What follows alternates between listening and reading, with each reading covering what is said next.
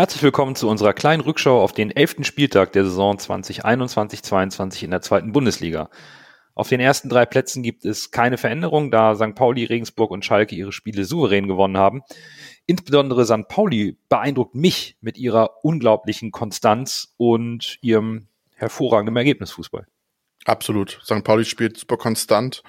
Wenn das so weitergeht, werden sie aufsteigen, aber äh, das haben wir beim HSV auch schon gesagt. Ja. Da hatten wir auch die ersten sieben Spiele gewonnen. Aber ich sehe bei St. Pauli von den Mannschaften in der Liga die geringste Wahrscheinlichkeit, dass sie, dass sie abkacken, weil ich da so eine gewisse Konstanz sehe, was sich da auf lange aufgebaut hat.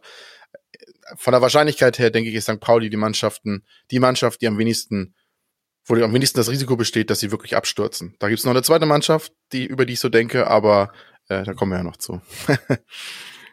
also ich, für mich ist das ähm, so langsam, finde ich, äh, kristallisiert sich da auch so eine, diese Spitzengruppe raus, wo äh, Pauli auch dazu gehört, Schalke, Nürnberg, ähm, die sich auch oben mit einmischen wollen. Und dann bin ich gespannt, wie lange Jan Regensburg äh, da mithalten kann. Und dann kommt dieses äh, Jagerfeld, äh, Jägerfeld, wo, wo Paderborn, HSV, Darmstadt, eigentlich bis unten Bremen, Heidenheim, die sind auch noch ein bisschen mit dabei, aber so in den nächsten paar Wochen entscheidet sich, wer jetzt oben mitspielt und wer unten mitspielt. Und ähm, ja, ich bin, ich bin gespannt, aber die, die Liga bleibt spannend. Es ist interessant zu folgen, obwohl äh, es ein, den eigenen Verein jetzt nicht äh, so gut geht wie in den letzten Jahren, aber es ist echt interessant zu verfolgen, da du hast, äh, du hast es schwierig, da, ähm, wenn du ein bisschen so Tippspiele machst und so weiter, in meinen Augen ist das bockschwer, da äh, die Punkte zu sammeln. Definitiv. Also äh, ganz so einfach zu tippen ist es nicht. Und ich denke auch, dass sich unten im Keller so langsam herauskristallisiert, welche Mannschaften eindeutig gegen den Abstieg spielen.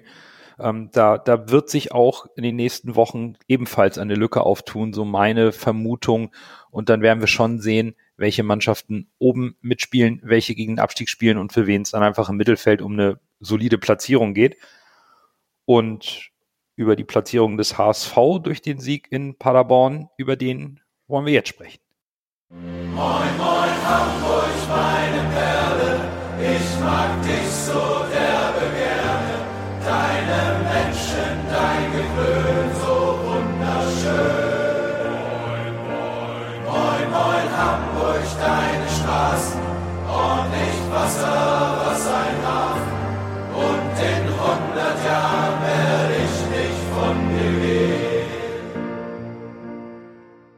Moin ihr Lieben und schön, dass ihr wieder dabei seid. Folge 141 vom Volksparkgeflüster wird euch wie immer präsentiert von Nando. Berger. Und Lasse. Wir sprechen heute über das Spiel vom vergangenen Freitag in Paderborn, was der HSV 1 zu 2 gewonnen hat und die anstehende englische Woche mit dem Pokalspiel am morgigen Dienstagabend in Nürnberg sowie dem Heimspiel am Samstagabend zu Hause gegen Kiel. Wir beginnen wie immer mit dem vergangenen Spiel. Tim Walter entschied sich, seine Formation vom Spiel gegen Düsseldorf mit zwei Stürmern wieder zu verwerfen und brachte mit Jatta und Alidu für Meißner und Zuhohn vorne zwei klassische Außenspieler mit unglaublichem Tempo und zusätzlich Moritz Heyer für Jan Jambra auf die rechte Verteidigungsposition. Und tja, Tim Walter schafft es, glaube ich, jede Woche uns mit seiner Aufstellung irgendwie zu überraschen.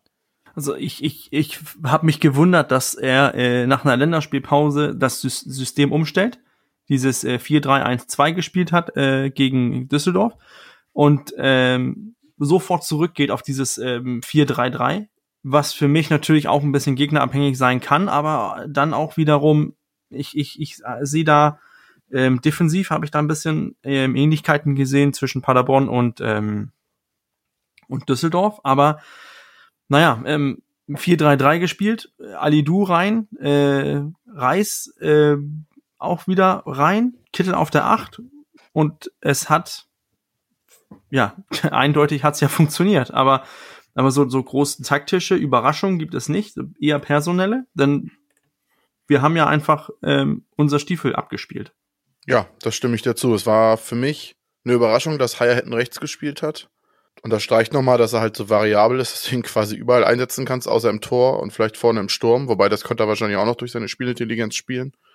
Ansonsten war es natürlich spannend, dass Adi Du gespielt hat. Äh, bis jetzt, glaube ich, war sein einziger Einsatz diese kurze, äh, diese, diese kurze Einwechslung, ja. ne? Ja. Genau.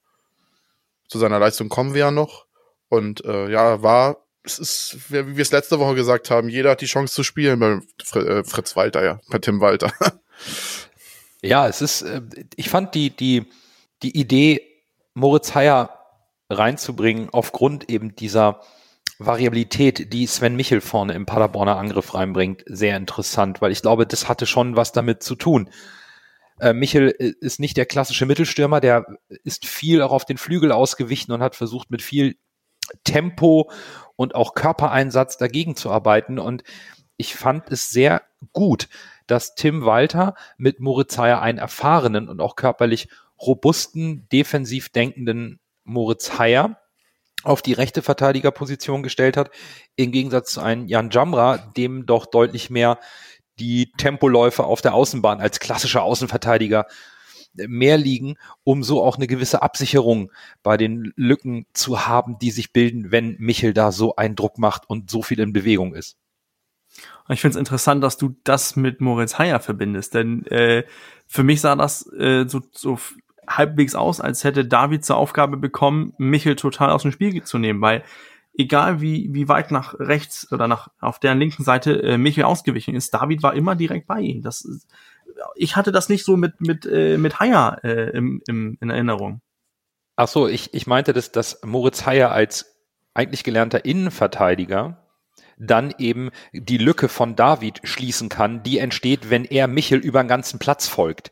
Das ist etwas, was äh, Tim Walter vielleicht vom Gedanken oder so interpretiere ich, interpretiere ich das, Jan Jamra nicht zugetraut hat, der dann doch eher äh, diesen Offensiv-Außendrang hat, während Moritz Heyer diese Spielintelligenz in der Defensive hat, um genau diese Lücke immer wieder zu schließen, die sich auftut, wenn Kettenhund David dem Michel sozusagen auf die Toilette folgt. Ja. Das war so meine Interpretation, deswegen mh, hm, deswegen vielleicht auch, um, um dann auch nochmal auf Alidu und Jatta zurückzukommen, dann eben zwei schnelle Außen zu bringen, um das Tempo, was ja dadurch in der Offensive fehlt, weil Jamra nicht von hinten permanent reinstößt, durch die beiden schnellen Außenstürmer abzufangen und trotzdem auf den Platz zu bringen. So habe ich mir das hergeleitet und so habe ich das Spiel ein Stück weit auch verfolgt aus, aus taktischer Sicht. Also wenn du jetzt sagst, das ist äh, natürlich komplett, das siehst du anders oder lasse, dann, dann müssen wir da nochmal ein bisschen diskutieren, weil dieses, die Aufstellung war ja schon so ein bisschen, oh, ist das Aktionismus? Wo, wo, was, was soll das?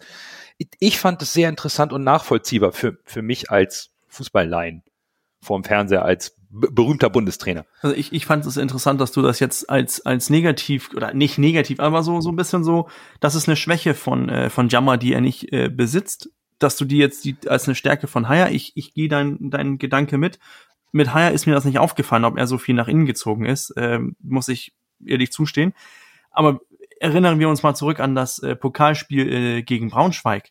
Da hat Jamra genau das gemacht, was du ja äh, besprochen hast, mhm. Nando, mit, mit dieses viel in, den, in, den, in die Mitte reingezogen mit den Ball. Und ich glaube, das ist vielleicht der Unterschied, dass Haya vielleicht taktisch ein bisschen disziplinierter ist als ein äh, offensiv denkender äh, Jamra.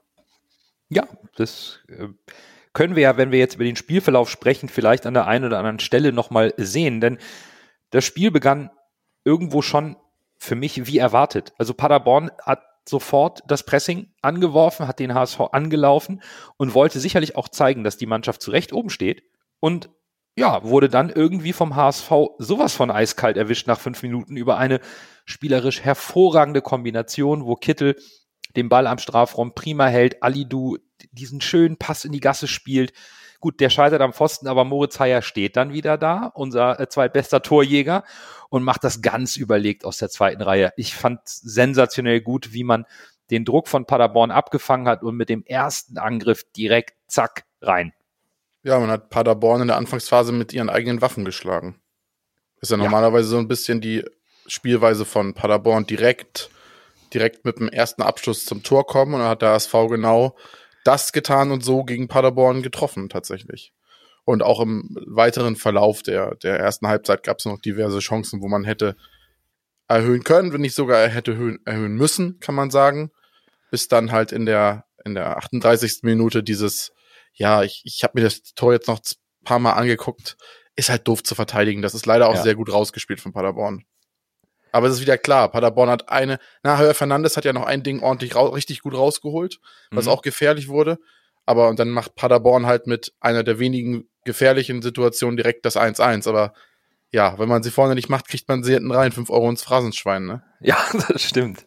Also ich, ich fand, ähm, ich fand das belebend, wie wir das äh, ange, wie wir das Spiel angegangen sind. Ich fand das, ähm, das hat schon einen Effekt gehabt, dass äh, Alidu und auch Yatta so weit außen gestartet sind, also so breit gestartet sind und sich dann wechselweise immer schön in die Mitte ziehen lassen, wenn der eine außen war, wenn das Spiel links ähm, stattgefunden hat mit Alidu und Leibold, ist Yatta ganz weit reingerückt und umgekehrt, dann ist Alidu plötzlich reingerückt oder auch, dass sie sich so halbwegs ähm, in der Mitte so getroffen haben, dass wir immer irgendwo so ein lokales Überzahl gebracht haben und dadurch ständig Möglichkeiten hatten, ähm, Paderborn unter Druck zu setzen und zweitens auch die Möglichkeit hatten, ähm, sobald wir mit nach Ballgewinn oder den Ball einfach zu, zu halten. Und das fand ich äh, war auch beeindruckend. Was mich dann noch so ein bisschen wundert ist, äh, ich, ich hatte so das Gefühl, ey, wir hatten den Ball so viel mehr als Paderborn. Und am Ende war das ziemlich ausgeglichen mit Ballbesitz. Aber ich, ich finde, wenn wir darüber sprechen, wie wenig, ähm, wie, wie wenig Chancen Paderborn hatte, wenn man dann bedenkt, die hatten fast 50 Prozent Ballbesitz, haben die eigentlich, haben wir dazu, die dazu gebracht, ziemlich wenig aus diesem Ballbesitz zu machen. Das finde ich ist auch eine Art zu verteidigen. Das ist auch äh, lobenswert, finde ich. Das sehe ich ganz genauso. Also man, wir wussten von vornherein auch von den Zahlen, die, die man halt aus den Statistiken ziehen kann, dass Paderborn schon dominant spielt, auch viel den Ball hat. Und der HSV hat in der ersten Halbzeit wirklich wenig zugelassen. Lasse hat es richtig angesprochen. Doch Herr Fernandes musste einmal eingreifen, dafür ist er auch da. Und es war ja auch eine Mannschaft von Paderborn, die mit oben steht, also die irgendwo auch den Anspruch hat, guten Fußball zu spielen. Und dann eben dieses, ja, es sah erst merkwürdig aus, das Tor, aber es war gut gemacht, es war überlegt abgeschlossen, es war nicht zu halten. Sowas kommt halt vor, wenn man vorne ein paar Dinger liegen lässt. Das äh, ist ja ein bisschen noch unser Problem in dieser Saison. Ah, du bist zu großzügig mit ein paar Dinger liegen lassen. Nein, äh, ja. Ich, ich, ich finde, das ist ja das das, das Spiel hätten wir aus, aus meiner Sicht eigentlich nach einer halben Stunde hätten, hätten wir mit, mit, mit äh, Kaltschnäuzigkeit, Effektivität, hätten wir den Sack zuschnüren können, 2-3-0 vorne sein können. Und dann hätte Paderborn anders agieren müssen. Dann hätten die mehr Risiko nehmen sollen in deren Ball, äh, mit, in, mit den, in deren Phasen von Ballbesitz. Und das hätte vielleicht dann äh, ein Alidu oder auch ein Jatta vielleicht noch mehr in Szene gesetzt, weil, weil der Raum wäre dann da gewesen, weil die ja auch spielerisch mit nach vorne gehen wollen. Und dann hast du den, es war ja Raum da, das hat man ja gesehen. Wir brauchen ja nicht das verheimlichen. Ali Du hat ein riesengroßes Spiel gemacht. Und, aber er hat auch den Raum dafür bekommen. Jatta hat auch in meinen Augen ein mhm. gutes Spiel gemacht, weil Räume da waren. Was wir letzte, was wir letztes Wochenende äh, besprochen haben über Nachrei, dass wir ihn so gut aussehen lassen, weil er Räume, Räume bekommen hat, haben unsere Spieler äh, äh Freitag gegen Paderborn auch Räume bekommen. Und ähm, ja, das ist, das ist aber die Mangelware von uns. Diese, das ist ein Spiel mit 2-0, 3-0 und dann zwingst du den, den Gegner anders zu agieren. Dann müssen die den Matchplan irgendwie ändern. Und das äh, fehlt leider. Wir können also zusammenfassen, wir gehen eigentlich wie immer nach einem optisch überleg überlegen geführtem Spiel und einem gewissen Chancenwucher mit dem 1-1 in die Halbzeit und dann wechselt aber Tim Walter zweimal. Und er ändert gefühlt ein bisschen seinen Matchplan. Er wurde zwar auch gezwungen, Leibold hatte eine allergische Reaktion, musste in der Kabine bleiben. Dafür kam dann Muheim.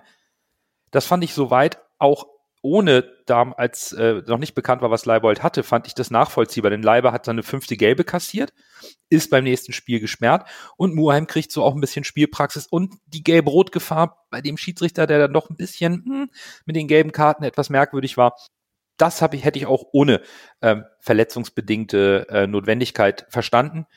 Bei Kinzombie für Reis, das hat mich überrascht. Der war gegen Düsseldorf ohne Einsatz, dann auf diesem Acker, der durch den Regen richtig schwer bespielbar war.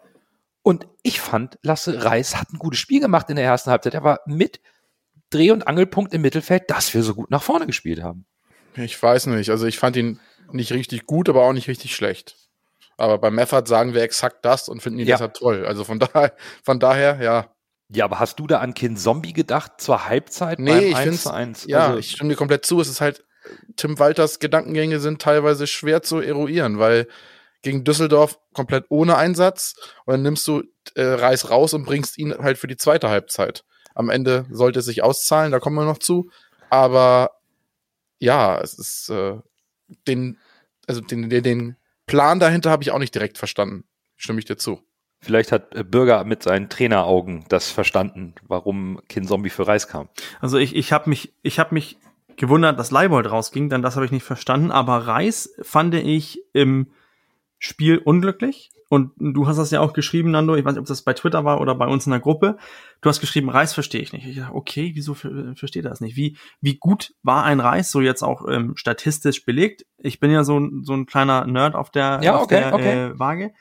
Ähm, seine so generell ähm, Aktionen mit, mit ähm, wo er in, beteiligt war. 36 Aktionen auf einer Halbzeit, 14 gelungene, 39 Prozent. Passquote 68, und äh, Ui. die gewonnenen Duelle elf Stück oder elf Prozent, also einen aus neun.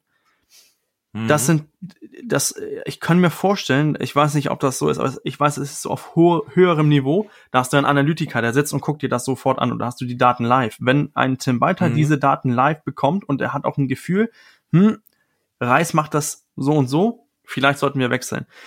Und dann bringst du Kin Zombie rein, nur so um, um das mal ein bisschen zu vergleichen. Aktion 43, also mehrere Aktionen als äh, Reis.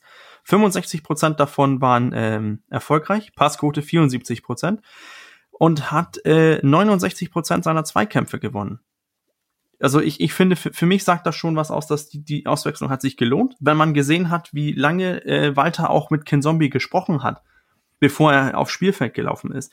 Also ich glaube schon, Tim Walter hat, er hat vielleicht dieses, ähm, so ein bisschen so ein Vater-Sohn-Verhältnis mit Kin Zombie. Dieses, er hat hohe Erwartungen an Kin Zombie, weil er weiß, Kin Zombie versteht das. Kin Zombie hat ihn damals ähm, in Kiel mit, mit verdammt guten Leistungen zurückgezahlt. Und das ho- erhofft er sich natürlich auch hier in Hamburg. Aber irgendwas stimmt bei Kin Zombie momentan so nicht oder vielleicht die ganze Zeit beim HSV nicht.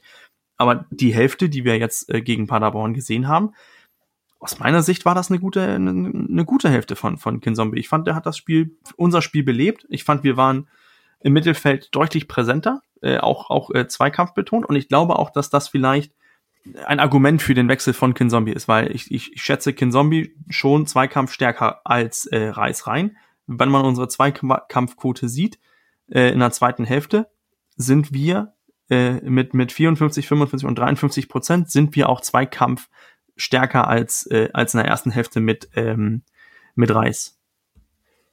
Gut, die Passquote des HSV war in dem Spiel allgemein deutlich unter dem üblichen Saisonschnitt. Nichtsdestotrotz, ich find's gut, dass du Kin Zombies Leistung so sachlich einordnen kannst, denn für mich vom Fernseher, als ich die ersten Aktionen gesehen habe, ich gedacht, um Gottes Willen, den kannst du auf so einem Platz nicht spielen lassen. Das sah so, ich weiß nicht, vielleicht bin ich da einfach vorbelastet und es sah so unglücklich aus. Der gefühlt war immer einen Schritt zu spät, kam überhaupt nicht ins Spiel. Und da habe ich mir gedacht, Mensch, wir haben doch mit, mit Suhon hier, mit, mit Lasses, äh, einem seiner Adoptivsöhne, doch jemanden, der, der, der besser auf so einem Geläuf mit seiner Technik und seiner Wendigkeit zurechtkommt. Wenn ich also Reis aufgrund der Daten schwach sehe, und das kann ich nachvollziehen, das ist ein probates technisches Mittel, was heute angewandt wird. Warum nehme ich nicht den gleichen Spielertypen wie Suhonen? Aber ja, weiß ich nicht. Äh, lasse äh, Kinzombie. Haare raufen oder passt so? Haare raufen. Exakt. Diese Diskussion, die wir hier führen, führen wir über David Kinzombie jetzt das dritte oder vierte Jahr in Folge. Mhm. Er kriegt es halt nicht hin, konstante Leistung über ein Spiel abzurufen. Es ist einmal ein gut, eine gute Halbzeit dabei, eine schlechte Halbzeit, dann mal zwei gute Spiele, dann wieder vier Grottenspiele. Ich weiß nicht, also bei aller Liebe, er ist ein smarter Typ und auch, ich mag ihn als Spielertyp aber eigentlich, aber irgendwie kriegt das einfach nicht hin, das alles konstant abzurufen und ich finde, irgendwann ist der Zug halt auch mal abgefahren. Aber ich finde es ja schön, dass Tim Walter an ihn glaubt. Wenn ich es schon nicht tue oder andere Fans, dann muss der wenigstens der Trainer in ihm vertrauen. Ja, das stimmt. Ich glaube, ähm, Kinzombie ist, ist damals gekommen mit, mit diesen, ähm, er war unser Königstransfer. Ich glaube, drei Millionen haben wir damals bezahlt, zweite Liga. Ja, ist Es, es, er ist, war der Königstransfer und seitdem hinkt er irgendwie seine, seine Erwartungen hinterher. Ähm, ich finde eigentlich, er hat, er macht das solide, aber macht er das jetzt drei Millionen Euro wert? Starspieler in der zweiten Liga? Nein, das, das, da ist er weit von entfernt. Aber ist halt ein durchschnittlicher Zweitliga-Spieler. Aber um, um noch auf den Punkt zurückzukommen, den, den Nando gesagt hat, nach der, seine erste Aktion nach der Einwechslung, da habe ich auch gedacht, ach du Scheiße, das wird so ein Kin-Zombie-Spiel. Deswegen habe ich mich auch besonders den Wechsel Kin-Zombie-Reis ja, nochmal angeguckt, weil ich gedacht habe, ey, war er jetzt so? War das nur diese eine gute Szene, die zuletzt kam, oder hat er eigentlich ein gutes Spiel gemacht? Und datentechnisch und auch so, was man gesehen hat, fand ich, hat er in meinen Augen ein gutes Spiel gemacht. Dann, dann sprechen wir über die zweite Halbzeit, weil auch da ging ja der Chancenwucher weiter. Und ich fand, den, der HSV blieb einfach am Drücker. Das war konstant Linie weiter gespielt, wie sich Tim Walter das auch vorstellt. Ich fand, dass man ab Mitte der zweiten Halbzeit erkennen konnte, dass die Partie auf dem mittlerweile wirklich umgepflügten Rasen echt Kraft gekostet hat. Daher war ich umso beeindruckender von der Konsequenz, mit welcher unsere Mannschaft trotz vergebener Chancen weiter nach vorne spielt, defensiv stabil bleibt und sich dann in der Nachspielzeit auch dafür belohnt. Und für mich war das auch hochverdient. Ja, absolut ab der 55. Minute ungefähr bis zur 75. Minute angesprochen hast, die Druckphase, die, die rausgespielten Chancen und da irgendwie kein Tor zu machen, das ist ja geradezu, das ist mit Worten gar nicht zu beschreiben. Also was der HSV da an Toren vergibt, ja. das ist, und deshalb ja auch mein Take, äh, was ich jetzt am Anfang äh, schon so ein bisschen angeteasert habe, als wir so über die Lage der Liga gesprochen haben. Ich hau jetzt mal einen raus hier. Ich mache mal ein bisschen. So, jetzt Stimmung. Äh, ich provoziere mal ein bisschen. Ich sage, wenn der HSV so weiterspielt und nur etwas an der Chancenverwertung arbeitet, steigen wir auf. Souverän. Wir werden souverän in den ersten beiden sein. Minimum Dritter, wenn der HSV so weiterspielt unter Walter. Aber wie gesagt, es muss an der Chancenverwertung gearbeitet werden. Wenn du die verbessern kannst, werden wir aufsteigen. Bin ich mir hundertprozentig sicher. Aber wie gesagt, du musst die Tore auch machen. Nur schön spielen äh, bringt hier halt nichts ein. Das, das ist vollkommen richtig. Aber zu deinem zu deinem Take, dass der HSV auf jeden Fall aufsteigt, habe ich auch noch was rausgesucht. Jetzt unabgesprochen, aber es passt. Denn ich möchte gern einen kleinen Querverweis nach einem Drittel der Saison, die jetzt gespielt ist, zur Vorsaison ziehen. Wir standen letzte Saison unter Daniel Thune nach elf Spielen auf Platz vier mit 20 Punkten. Wir hatten also zwei mehr als jetzt. 21 zu 16 Tore, Torverhältnis plus fünf. Das ist aktuell identisch, nur dass wir jetzt nur 18 Tore geschossen, aber auch nur 13 kassiert haben. Okay, passt. Zwei Siege hatten wir mehr, aber eben auch zwei Niederlagen mehr. Was wir aber vor allem letzte Saison mehr hatten, und das auch direkt am Anfang der Saison, waren Gegentore in der Schlussviertelstunde. Meine Frage an euch mal so aus dem Bauch heraus, nur in der Saison, ich habe das Pokalspiel mal ausgeklammert, wie viele Gegentore hat der HSV unter Daniel Thune in der Schlussviertelstunde kassiert an den Spieltagen 1 bis 11? Gefühlt 11. okay, lass Ja, ich würde sagen 8. Es waren sieben. Und die waren auch richtig teuer. Wir haben in der 91. gegen Kiel das Unentschieden kassiert, gegen Heidenheim in der 90. das Spiel verloren, gegen Bochum einen Doppelschlag in der 78. und 82. zur Niederlage kassiert. Auch gegen St. Pauli, was Terodde noch ausgleicht, haben wir in der 82. den Rückstand kassiert. Und jetzt die Gegenfrage. Wie viele sind es dieses Jahr unter Tim Walter und seinem vorgeworfenen defensiven Harakiri-Stil? Wie viele Tore haben wir da bis jetzt in der Schlussviertelstunde kassiert? Drei. Okay, Bürger? Zwei. 1 gegen Sandhausen in der 87. Minute. Und das haben wir in der 96. noch gewonnen. Genauso wie wir gegen Schalke in der 86. und 90. den Sieg klar gemacht haben, gegen Aue in der 94. ausgeglichen haben und jetzt gegen Paderborn in der 94. den Siegtreffer geschossen haben. Was ich damit sagen will, und damit stütze ich auch Lasses Aussage, im Gegensatz zur, zur Vorsaison und auch in dieser Saison sollten wir die Vorbehalte gegenüber dem Stil und der Philosophie von Tim Walter mal, die sollten wir mal überdenken. Wir spielen stabil. Wir sind defensiv nicht mal halb so anfällig, wie viele meinen. Ganz im Gegenteil. Wir ziehen unser Ding durch und sind bis zum Ende gefährlich spielen nach vorne. Und das ist eine Qualität, die ich auch anhand dieses Spiels gegen Paderborn, wo wir dann endlich auch mal geschafft haben, auch wieder einen Sieg einzufahren, nochmal betonen möchte. Das gefällt mir um ein Vielfaches besser als in den Vorjahren. Während wir in den letzten Jahren immer gedacht haben, oh, wir führen nur mit einem Tor, die stellen sich hinten rein, das geht schief. Das machen wir nicht. Wir spielen nach vorne und zwar spielerisch. Auch das Siegtor war herausgespielt. Das war nicht blind nach vorne geschlagen, das war herausgespielt. Das ist im System. Das ist mit Auge für den freien Mann. Wo sind die Räume? Wo spiele ich hin? Und wie ziehe ich den Angriff spielerisch durch? Und deswegen ist für mich dieses Siegtor auch so sensationell gut, weil das einfach mit Auge aus der Defensive heraus überlegt gespielt ist. Winsheim hat danach den Kopf oben für einen Querpass. Ja, und dann macht Kin Zombies natürlich überragend. Der tritt schön auf den Ball, legt ihm doll mundgerecht hin und der nimmt ihn statt Vollspann mit der Seite flach ins Eck. Da brauchst du nicht viel außer einen kühlen Kopf und dann ist das Ding drin. Für mich einfach auch die Handschrift einfach auch unseres Trainers in, in, in so einem Spiel. Und auch anhand dieser Zahlen. Das Tor war ein Sahnetor. Der Spielzug war richtig gut. Fand ich auch. Das war wirklich das war spielerisch richtig stark. Und nochmal, um auf dich zurückzukommen. Wie viele Spiele hatten wir denn diese Saison, wo wir gesagt haben, der HSV hat spielerisch schlecht gespielt? Das waren vielleicht zwei. Das war gegen St. Pauli und da auch nur in die erste Halbzeit, wenn das, mhm. Tuff, wenn das Ding von Jatta reingeht, sagt man auch was, ich glaube, es auch anders. Ja. Aber ansonsten, wir oh. haben kaum Spiele gehabt, wo wir gesagt haben, spielerisch war das, war das irgendwie, oh Gott, das kann man sich ja gar nicht angucken oder so. Und das gab es gegen äh, unter Daniel Thune, den wir ja alle sehr mochten, gab es das öfter dass man gesagt hat, das war spielerisch schlecht. Und man hat sich irgendwie einen Punkt ergaunert. Unter Walter sagt man eher, äh, schade, dass es nur ein Punkt war. Also es war, wie ich es gesagt habe, wenn der HSV das mit der Chancenverwertung hinkriegt, dann hab, bin ich guten Mutes, sehr guten Mutes. Ja, dein, dein Optimismus teile ich nicht ganz, Lasse. Also ich, ja, ich glaube, ich bin, ich, äh, ich, ich sehe, Glatzel ist in meinen Augen ähm, zu Anführungszeichen alt, um noch diese, diesen Entwicklungsschritt zu gehen, um plötzlich so kaltschnäuzig zu werden. Ähm, aber dass wir uns, dass wir uns die Chancen herausspielen, ich, ich finde das gut.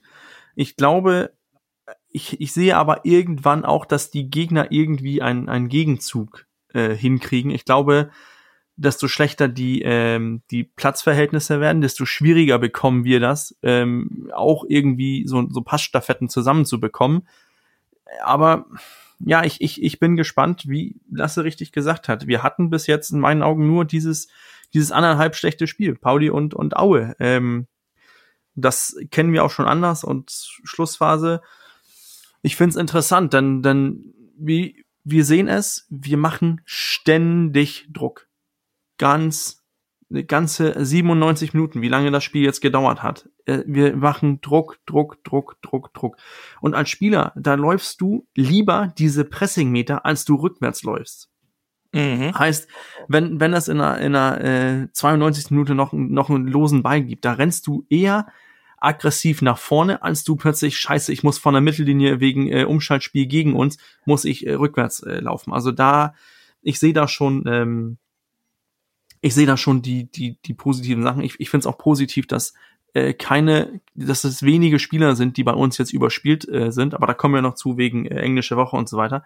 Aber dass wir eigentlich fast den ganzen Kader gebraucht haben. Also wir haben, ich meine, nur David und äh, Heuer Fernandes standen bis jetzt äh, volle 90 Minuten jedes Mal auf dem Platz. Ich, ich, ich finde, das spricht auch etwas für den HSV, aber qualitativ habe ich mir doch da, da noch Bedenken, um mich so weit aus dem Fenster zu lehnen wie Lasse. Obwohl ich hoffe natürlich vom ganzen Herzen, dass Lasse recht behält. Ja, davon gehen wir jetzt einfach aus.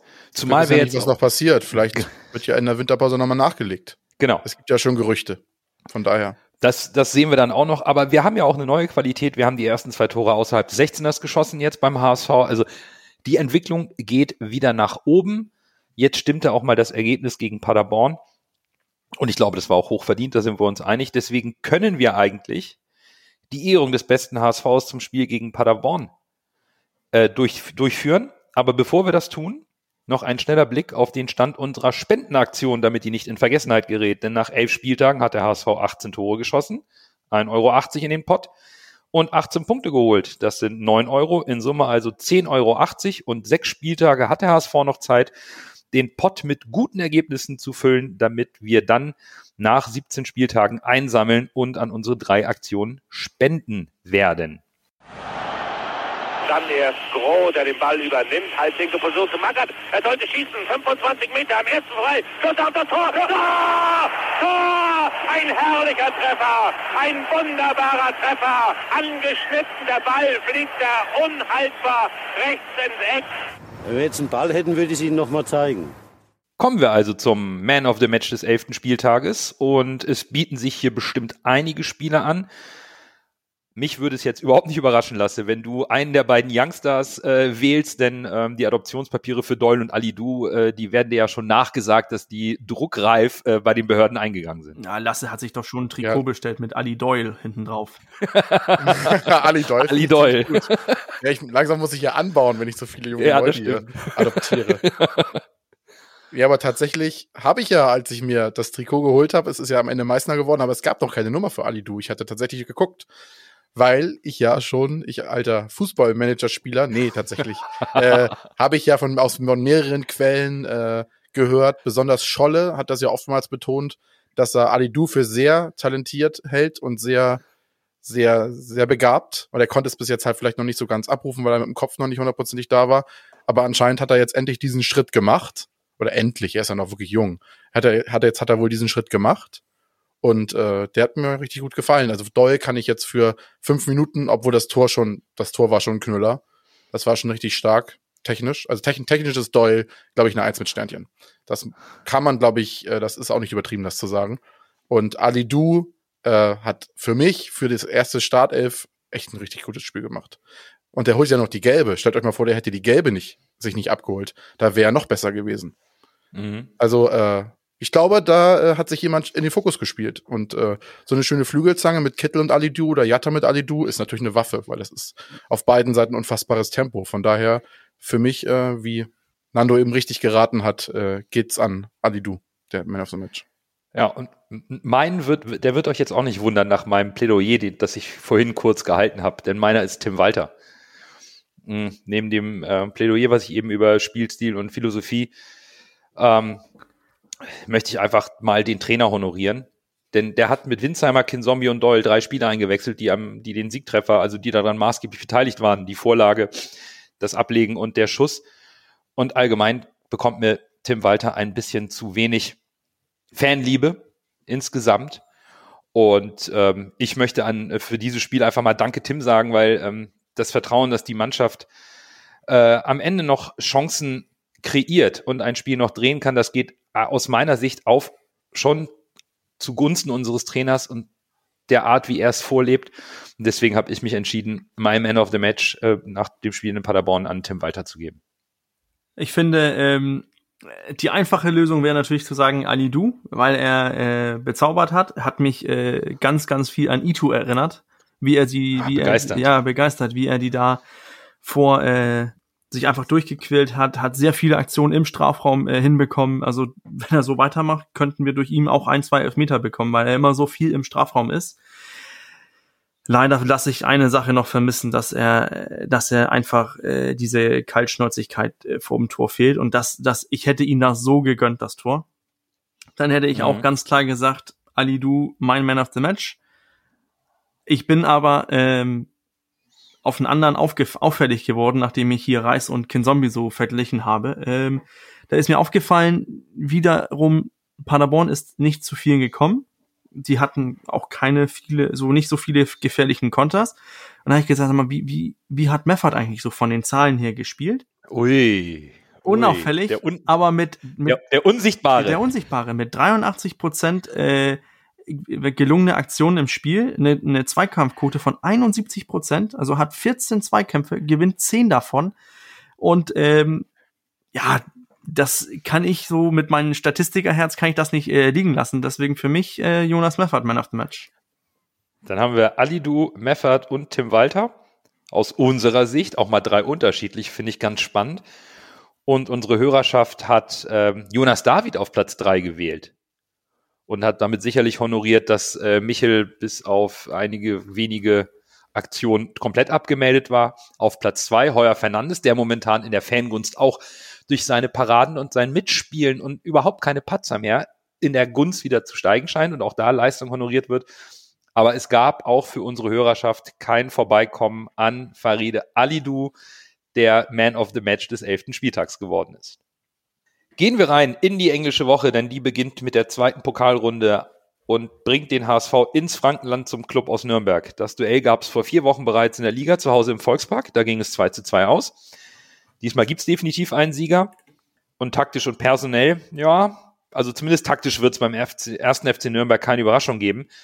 Da haben wir in Folge 136 und 137 drüber gesprochen.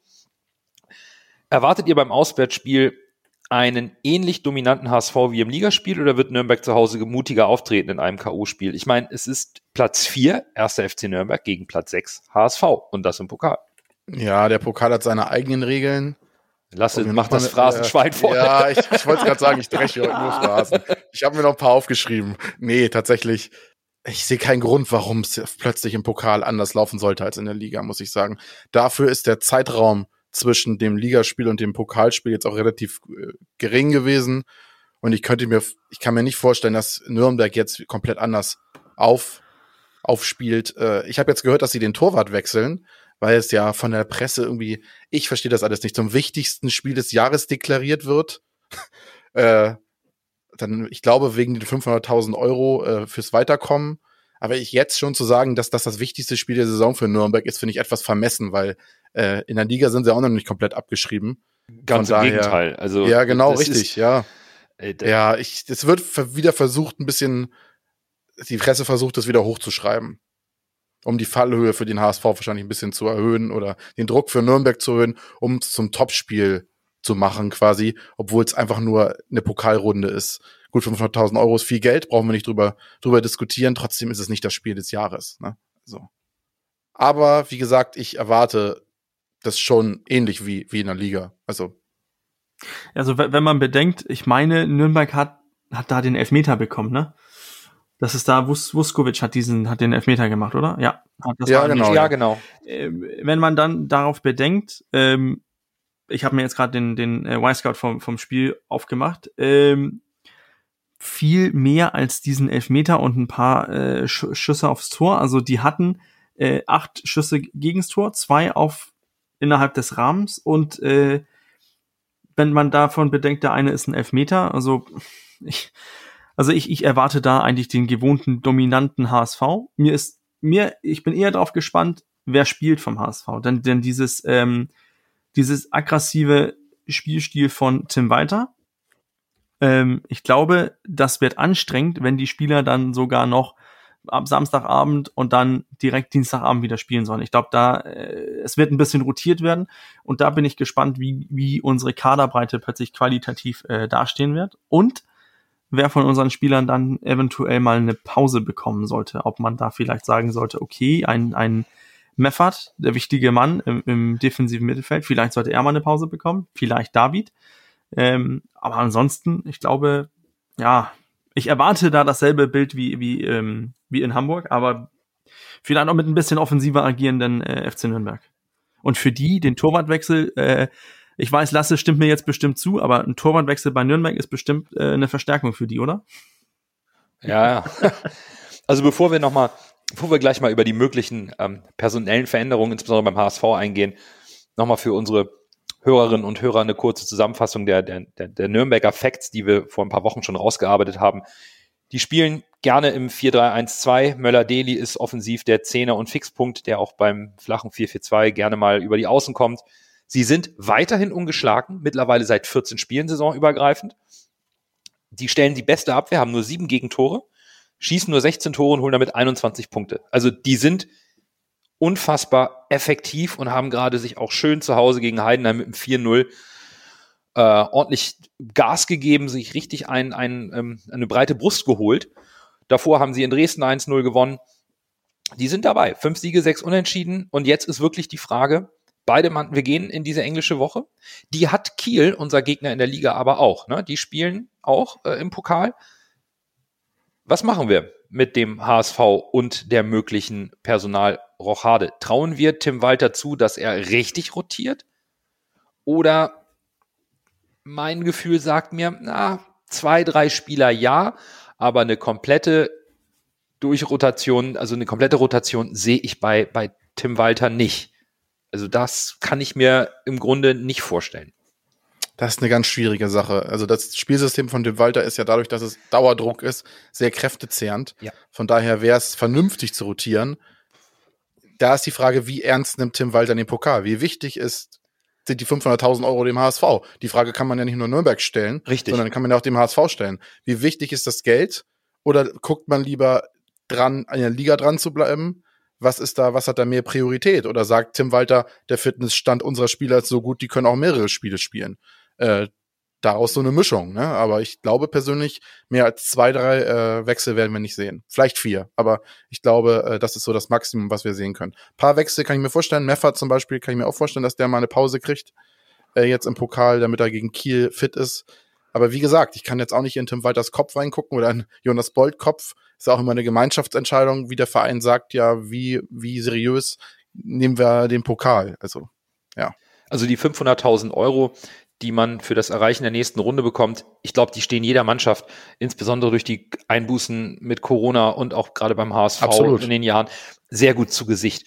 Die wird man nicht leichtfertig verspielen, zumal es ist ja ein Duell auf Augenhöhe. Das dürfen wir, glaube ich, auch nicht außer Acht lassen. Wir haben keinen Bundesligisten, wo wir auswärts hinfahren, sondern wir haben eine Mannschaft, die wir schlagen können, weil sie in unserer Liga spielt, unsere Stärke hat. Deswegen würde es mich wundern, wenn wir dieses Spiel, ähm, Tim Walter ist, glaube ich, jemand, der will jedes Spiel gewinnen und auch im Pokal würde er, glaube ich, alles auf Sieg setzen oder wird alles auf Sieg setzen. Daher denke ich auch, ähm, wir können drei Spieler austauschen, auch bei Spielern, die vielleicht ich denke da an Sonny Kittel, der immer mal kleine Wehwehchen hat, wo man vielleicht ihn mal rausnehmen kann, nachdem man gesehen hat, dass er auf der achten sehr gutes Spiel gemacht hat, aber vorne eben äh, ein Alidu ist noch unverbraucht, ein Jatta hat eine Kondition, die irgendwie nie kaputt geht, gefühlt. Aber gerade auf der Achterposition hast du mit ähm, Kinzombie, mit Reis, mit Haier, mit Zuhonen, mit Tommy Doyle Möglichkeiten, da vielleicht einen Sonny Kittel zu ersetzen. Und in der Abwehr, naja, Vuskovic ist da, Jamra saß jetzt auf der Bank. Also das sind so die Namen, die mir in den Kopf kommen, wo Tim Walter äh, umstellen könnte. Bei Meffert, oh, da tue ich mich schwer. Der ist so ein Fixpunkt. Oh, da tue ich mich schwer, ob er den wirklich rausnimmt. Ich glaube, dafür ist dann ähm, die zweite Pokalrunde dann auch finanziell und auch vom Prestige für den HSV wichtig. Wenn du Glück hast und du kriegst in der dritten Runde ein Heimspiel wieder gegen den Zweitligisten, da kannst du schon ein paar Mark verdienen. Ich glaube nicht, dass wir das ähm, leichtfertig herschenken werden. Aber Bürger, als, als Trainer, wie würdest du sagen, Doppelbelastung, Hilfe, Hilfe? Oder ich meine, das ist jetzt mal kurz, glaube ich, vor der nächsten Länderspielpause mal eine englische Woche. Das geht schon noch, oder? Ja, müsst, müsste gehen. Also die Spieler müssen das so vom Fitnessniveau her, natürlich äh, müssten sie das auch verkraften können. Ähm, nur für mich geht das auch darum, wir haben äh, gegen, äh, wir, wir spielen diesen, diesen, diese Art von Fußball, wo wir Vollgas geben und das in, in alle 90 Minuten. Und, ähm, und es sind wenige Spieler bei uns, die, die, die, die dauernd durchspielen. Also jetzt haben wir gesehen, Jamra hat eine Pause bekommen, Leibold hat unfreiwillig eine, eine Halbzeitpause äh, bekommen. Er wird auch übers, äh, hat seine fünfte Gelbe geholt. Für, für mich denke ich, dass äh, ja. der Pokal ist, ist die Chance für einen, einen Vuskovic. Ich glaube, der wird spielen. Äh, ja, glaube ich auch. Ist auch so halbwegs mein Heimfavorit auf der 6, weil es äh, gesagt wurde, Vuskovic kann die 6 spielen. Ähm, dann ja. kannst du eventuell vielleicht sagen, gut, dann geht Haier in die Innenverteidigung und auf die 6. David bekommt eine Pause. Schonlau Kapitän, der spielt. Dann hast du, mhm. dann hast du die beiden Achter. Da bin ich mir ziemlich sicher, dass Tommy Doyle den, den einen, ähm, den einen Platz nehmen wird. Äh, und Kittel Pause. Für mich auch verständlich. Alidu, Jatta oder vielleicht sogar Winsheimer äh, über, über Außen. Und dann bin ich gespannt. Im, im, im Sturm vielleicht mal sagen, Glatze, nimm dir mal eine Pause und äh, Meißner reinwerfen?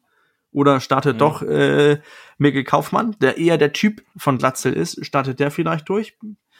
Äh, wir wurden von, von Tim Walter jetzt über, im Wochenende so überrascht. Ähm, aber ich, ich, ja, ich glaube, wir, wir sprechen immer darüber, dass die, die, die, die Breite im Kader ist eigentlich ziemlich gut und gegeben und so weiter. Deswegen im Pokal würde ich dann auch sagen, gut, dann lassen wir die die Breite mal, mal, mal aufzeigen. Also, wie, wie, also, wieso sollten wir, Nürnberg? Klar. Die kommen, die haben Fixpunkt, haben wir angesprochen, Mats Müller-Deli. Was passiert, wenn der sich jetzt äh, im Pokalspiel verletzt und drei Wochen oder drei Monate raus ausfällt? Das, dasselbe Risiko haben wir. Wo ist, es ist wichtiger in der Liga für beide Vereine. Deswegen, also, ja. und im modernen Fußball, so viel sind 500.000 Euro jetzt auch nicht. Gut, dann wollen wir mal gucken, ähm, ob Tim Walter wirklich mal die Breite des Kaders austarieren wird. Wir werden uns heute Abend noch auf äh, eine Aufstellung einigen müssen für unseren Spieltag Thread morgen früh am Dienstag. Aber was wir heute mal ausnahmsweise machen, weil es ja nicht zum Tippspiel gehört, ist, äh, unseren Ergebnistipp bekannt zu geben. Lasse, wie spielen wir morgen Abend in Nürnberg im Pokal? Wir gewinnen 3 zu 1. Okay, das ist auch Und Farida Ali, du macht zwei Tore. Ah, oh, das ist nicht mein Tipp, aber das 1 zu 3 gehe ich mit. Das letzte dann von Doyle und dann macht Lasse das Trikot. Ali Doyle. Und dann Ja, heißt, er, Ali heißt Doyle. er Anzi Ali Doyle. Anzi, Anzi Ali Doyle finde ich aber eigentlich ziemlich gut. mit Bindestrich. Bürger, wie ist dein Tipp? Ja, ich gehe, äh, ich gehe mit einem äh, 1 zu 2 Sieg. Gut, dann sind wir uns auf jeden Fall einig. Nach 90 Minuten? Ja, ne? Das machen wir nach Ah, 90. bitte keine 120. Gut. Also, Oh wir ja. Verläng Verlängerung vor dem Spiel gegen Kiel wäre, glaube ich, nicht so Also, wir machen es optimal. wir machen's nach 90 Minuten und wir gewinnen entweder 1 zu 2, wie Bürger sagt, oder wie äh, Lasse und ich sagen 1 zu 3. Und ihr wählt dann nach dem Spiel den Man of the Match. Den gibt es zum Pokalspiel natürlich auch mit dem Hashtag HSVMOTM DFB 02 für die zweite Runde. Und das wird natürlich wieder auf Twitter von uns ein bisschen beworben. Und dann geht es direkt weiter in den zwölften Spieltag zu Hause im Volkspark Flutlicht Samstagabend. Die Kieler Störche fliegen in den Volkspark und da ist, ja, da ist einiges passiert. Im Sommer gab es einen heftigen Aderlass und wir haben dem äh, Vorjahresdritten aber dennoch zugetraut, erneut eine starke Saison zu spielen mit Ole Werner auf der Trainerbank. Bürger und ich haben Kiel auf Platz 5 getippt. Lasse, du hattest sie ein bisschen schwächer auf Platz 7. Aktuell ist aber Kiel weit davon entfernt und das liegt sicher auch daran, dass die wichtigsten Abgänge nicht durch die Neuzugänge bisher kompensiert werden konnten. Ja, auf 15 habe ich mich nicht getraut, Kiel zu tippen. Ich habe die irgendwo. Ja, ich habe ich hab überlegt, äh, spielen die vorne mit? Aber ich dachte, nee, jetzt die letzten Saisons, dann die Relegation gegen Köln, das werden die nicht nochmal schaffen. Und am Ende scheint es, dass wir recht behalten haben, dass sie zwar im gesicherten Mittelfeld oder im oberen Mittelfeld spielen, aber nicht um den Aufstieg. Das liegt auch daran, wie du eben gesagt hast, an den Abgängen. Jonas Meffert äh, spielt jetzt eine tolle Rolle beim HSV. Gianni Sierra ist zur Arminia Bielefeld gewechselt in die Bundesliga. Jung Sung Lee ist äh, zu Mainz gewechselt. Yannick Dehm, der Rechtsverteidiger, spielt jetzt bei Hannover 96. Weiß ich nicht, ob er sich damit einen Gefallen getan hat, sind auch Tabellennachbarn. Äh, Niklas Hauptmann spielt äh, jetzt bei Köln. Und äh, auf Zugangsseite Spieler, die man beachten muss, sind äh, Benedikt Pichler, Fiete Arp, ein alter Bekannter, Louis Holpi, noch ein weiterer alt, älter, noch älterer Bekannterer, Marcel äh, Benger von äh, Gladbach 2 und äh, Steven Skripski von Schalke. Das sind so die, die Zugänge, die man beachten muss. Ansonsten bei den wichtigen Spielern kann man äh, noch Ahmed Arslan nennen, der eigentlich auch eine gute Rolle gespielt hat, bis er sich dann verletzt hat. Auch ein alter Bekannter aus Hamburg. Ja, ansonsten, was sind noch wichtige Spieler im Kader? Äh, Julian Korb ist noch äh, gekommen, der war vereinslos, den kennt man vielleicht noch aus Gladbach-Zeiten. Und ansonsten äh, Hauke Wahl natürlich Top-Innenverteidiger, Gelius Mhm. im Tor, auch ein guter Spieler. Ja, das kann man so sagen, sind die wichtigen äh, Spieler. Patrick Erras von Werder Bremen äh, gekommen. Ja, Finn Porath, noch ein HSVer, Ja, es ist. den ich persönlich äh, sehr toll, gut finde, den hätte ich gerne behalten. Also der Kader ist wie, schlechter als letztes Jahr, das stimmt, aber eigentlich nicht äh, eines 15. gerechtfertigt, sag ich mal. Eigentlich müssten die ein bisschen besser dastehen, rein von den Spielern her. Müssten sie auch. Und irgendwie hat aber dieser schwache Saisonstart dazu geführt, dass Ole Werner, der Erfolgstrainer, das kann man wirklich so sagen, der letzten zwei Jahre in Kiel, freiwillig nach dem siebten Spieltag zurückgetreten ist. Ich meine, Werner hat Kiel im September 2019 übernommen, Klassenerhalt gesichert, letztes Jahr direkt auf Platz drei geschossen, trotz zweimaliger Mannschaftsquarantäne infolge von Corona-Ausbrüchen. Die waren im DFB-Pokal-Halbfinale, sind nur am BVB gescheitert, haben dann gegen Köln den Aufstieg nicht geschafft in der Relegation.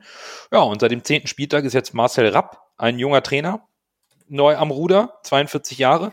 Der hat seine Trainerlaufbahn nahezu ausschließlich bei Hoffenheim ähm, verbracht und dort vor allen Dingen den Jugendbereich viel betreut. Und Bürger, der hat auch eine kleine Systemumstellung mitgebracht jetzt bei Holstein Kiel. Ja, also ähm, man hat normalerweise ja mit mit ähm, mit Ole Werner hatte man dieses äh, 4-1-4-1 oder äh, versucht zu spielen oder ab und zu mal so 4-2-3-1, aber mit äh, seitdem Marcel Rapp da ist, spielt man äh, eventuell mit ähm, ich muss mal hier die richtigen die richtigen Seiten aufmachen. Also gegen Darmstadt hat man ja dieses äh, 4-1-3-2, also ziemlich offensiv ausgerichtet gespielt. Ähm, und, und man, ich, ich fand auch, wenn man das Spiel so gegen Darmstadt so ein bisschen verfolgt hat, man hat gesehen, die haben viel versucht offensiv. Aber es, es funktioniert einfach nicht. Die sind, die sind vorne in meinen Augen ziemlich ungefährlich. Und das hat mich ein bisschen überrascht. Ich verstehe auch nicht, wieso, ähm, wieso Kiel das nicht hinbekommt. Ich hatte auch gedacht, ich hatte an Fiete hohe Erwartungen, aber die bekommen. Der reißt gar nichts nee, nee, momentan. Die bekommen offensiv zu, einfach zu wenig hin. In der ganzen Saison ein, ein total XG auf, auf 14 äh, gebracht. Im Gegen wenn man das mit uns vergleicht, sind wir auf 24. Wir sind auch Spitzenreiter. Kiel äh, gehört da so zum gesicherten Mittelfeld. Und jetzt wird's interessant. Die kassierten Tore, da hat Kiel 21 Tore kassiert heißt in, in Schnitt fast zwei Tore pro Spiel. Also äh, es kann, kann ein torreiches Spiel werden. Was mich nur so ein bisschen nervös macht, ist der Name Kiel. Kiel kommt mit 180 auf uns zu, wie immer. Und da haben die mhm. für mich, den hast du nur kurz erwähnt lassen, aber für mich der große Schreck bei, für mich ist halt Finn Bartels. Finn Bartels. Ja, ja. den habe ich vergessen. Das ist, das ist, sie haben so viele Offensivspieler, deshalb habe ich auch nicht alle genannt. Hier gibt es auch noch Mees und Rese, aber wie gesagt, ja, sprich weiter, Finn Bartels, äh, ja. ja. Ja, es scheint aktuell, ist es der fehlende Ertrag, ist so ein bisschen wie beim HSV bei Kiel. Vielleicht ist es auch die, ein bisschen die fehlende Qualität. Denn Kiel ist die Mannschaft mit der zweitbesten Passquote der Liga. Knapp 85 Prozent erfolgreiche Pässe. Auch viel Ballbesitz, 55 Prozent, auch auf Platz zwei. Hohe Flankenfrequenz die, da sind sie auf Platz 4, 129 Flanken. Aber, wie eben angesprochen von euch, nur elf geschossene Tore, vorne geht nichts. Dafür gibt's hinten aber immer wieder ordentlich einen rein. 21 kassierte Tore, Platz 15. Da muss man eigentlich doch, ähm, die Frage darf man nicht fast nicht stellen, oder? Das ist die Chance für den HSV, den ersten Sieg gegen Kiel seit dem Abstieg in der zweiten Liga zu holen, oder? Ja, musst du. Du musst das Spiel gewinnen. Gegen Kiel. Wenn nicht jetzt, wann dann? Gegen Kiel. Ja. Klar, es ist auch wieder das Potenzial da, dass wir sie aus ihrem, aus ihrem tristen Schlaf wach küssen. Da ist, hat der HSV ja auch äh, die Möglichkeiten öfters mal zugegeben, den Gegnern. Aber wir haben ja vorhin jetzt ellenlang drüber gesprochen. Wir haben anderthalb schlechte Spiele gehabt. Gerade gegen so einen Gegner, wenn wir unseren Stiefel runterspielen, offensiv spielen, zu Hause im Volkspark, Flutlicht, abends, das musst du eigentlich gewinnen. Das, äh, die Chancen stehen so gut wie nie gegen Kiel zu gewinnen. Also da, da steige ich komplett mit ein. Ne? Für mich ist das ein Pflichtsieg, unabhängig vom Spiel im Pokal, egal wie wir gegen Nürnberg im Pokal spielen. Ich sehe hier überhaupt keinen Grund, dem HSV nicht die Favoritenrolle zuzuschieben und keinen Sieg zu erwarten. Natürlich, Kiel kämpft gegen die bisher negativ verlaufende Saison und wird sehr motiviert sein. Ich meine, da kommen Fiete Ab, Luis Holtby, Finn Porath und natürlich äh, Bartels nicht vergessen. Aber ja, einer davon wird treffen. Ja, aber, aber, mehr. aber äh, Kiel kann auch gerne die Historie bedienen, aber für mich sind die Vorzeichen klar. Der HSV ist die bessere Mannschaft. Wir werden zu Hause das Spiel dominieren und den zweiten Heimsieg in dieser Saison holen. Also ich erwarte da auch ein vom Spielverlauf her auch eine klare Rollenverteilung. Also alles andere würde mich überraschen, wenn Kiel jetzt plötzlich anfängt zu zaubern. Nee, das kann ich mir nicht vorstellen. Das ist ein Spiel, da muss der Tim Walter Fußball greifen und die Chancen müssen gemacht werden. Und die werden sich bei dieser Abwehr bieten. Oder bei dieser Kieler Mannschaft, die einfach noch überhaupt nicht zu sich gefunden hat. Ja, das ist ja der Punkt. Umso mehr Chancen, umso mehr Chancen können wir zwar auch vergeben, aber du erhöhst ja auch die Wahrscheinlichkeit zu treffen. Genau. Und äh, wie gesagt, ne, Kiel spielt am Dienstag ebenfalls im Pokal und die sind auch auswärts bei Hoffenheim unterwegs. Ist jetzt also nicht so, dass die hier ausgeruht herkommen und die letzten Ergebnisse 1-1 äh, gegen Rostock zu Hause verloren, davor 1-1 Ingolstadt ähm, und letztes Spiel 1-1 zu Hause gegen Darmstadt, ein Achtungserfolg, aber eigentlich, pff, keine Ahnung, sagt ihr mal was. Ich sehe da einfach eine klare Rollenverteilung. Also die Rollenverteilung gehe ich, gehe ich voll mit. Ich bin, ich bin gespannt, mit welcher Körpersprache Kiel das Spiel angeht. Normalerweise unter Werner war jedes Spiel gegen den HSV. Das war das große Derby gegen den großen mhm. HSV und, und, und Kiel kam irgendwie un, so, einfach so, pff, wir können nicht gegen den HSV verlieren, wir müssen, wir sind hier einfach Kiel, es ist, für uns ist es ein Riesenderby. Und ich glaube, ich glaube, da haben wir in, in meinen Augen einfach den, einen Trainer gefunden, der diese, der diese Derby-Stimmung mit sich zieht und auch unsere Mannschaft heiß macht und, und unseren Spielstil macht das auch mit diesen, mit diesen Pushen, Pushen, Pushen. Und ich glaube, wir HSV-Fans haben uns auch mehr daran gewöhnt, dass Kiel das als Derby wahrnimmt und damit so langsam nehmen wir das auch ein bisschen mehr als Derby wahr und dann hast du diese elektrische Stimmung. Du hast es wieder, ach, äh, Samstagabend 20:30. Ey, das ist perfektes äh, Fußball äh, Fußballzeitpunkt für in meinen Augen. Also da schön Couch, Bier und dann geht's los. Ähm, nein, ich, ich, ich bin ich bin gespannt, wie wir als HSV-Fans Fiete Ab wieder äh, begrüßen werden und auch äh, Louis Holtby. Also da bin ich gespannt. Also Ab gut, Holtby glaube ich nicht so ja, gut. ich, äh, ich bin auch auf ihn bin ich äh, definitiv gespannt. Also aber bei keiner von denen kommen ja so richtig zum Zug momentan. Das ist Ja, auch, das äh, stimmt. sehr interessant. Aber nachher haben wir den Khaled Nara-Effekt. Beide spielen von Anfang an, sind hoch motiviert und knallen uns die Hütte voll. Nein, äh, um Gottes Willen, wir wollen jetzt hier nicht solche Sachen beschreien. Aber ja, du hast vollkommen recht. Das, äh, der, der Empfang für Fiete Ab wird sicherlich warmherzig. Der für Louis Holtby, na, ich glaube nicht. Ja, die Wahrscheinlichkeit, dass irgendeiner dieser ehemaligen HSVer, auch Porat, von dem ich sehr Ja. viel halte, der hat auch einen riesen Entwicklungsschritt jetzt gemacht bei Kiel. Da die Wahrscheinlichkeit, dass vielleicht irgendeiner da irgendwie einen reinknuspert ins Tor, auch vielleicht durch Glück, die ist einfach, das kennen wir als, als jahrelanger HSV, als ha- jahrelange HSV-Fans kennen wir das. Die Wahrscheinlichkeit, dass da irgendeiner ins Ball ins Netz fliegt, äh, ist, die ist schon nicht gering. Das muss man leider so sagen. Aber deshalb muss der HSV einfach genug Tore schießen, dass das dann keine, keine große Rolle spielt. Und ich glaube, das nehmen wir als schönes Schlusswort. Wir müssen einfach nur genug Tore schießen, dann passiert uns schon nichts. Und Lasses Prophezeiung geht am Ende nach dem 34. Spieltag auch in Erfüllung.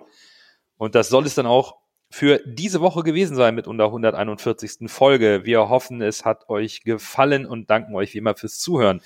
Wir gehen also mit einigen Erwartungen an unseren HSV in die englische Woche und hoffen, dass wir in der nächsten Folge entsprechend über die Erfüllung dieser Erwartung auch sprechen und diskutieren können. In diesem Sinne, habt eine schöne Woche, bleibt gesund und nur der HSV.